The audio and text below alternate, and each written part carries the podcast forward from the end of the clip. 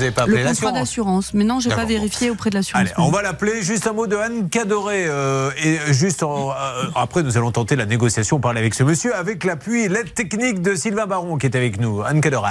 Alors oui, le problème dans ce dossier, c'est qu'aujourd'hui, le chantier, il n'a pas été réceptionné parce que l'entrepreneur lui demande une, enfin, de payer 3500 euros en plus pour prononcer la réception.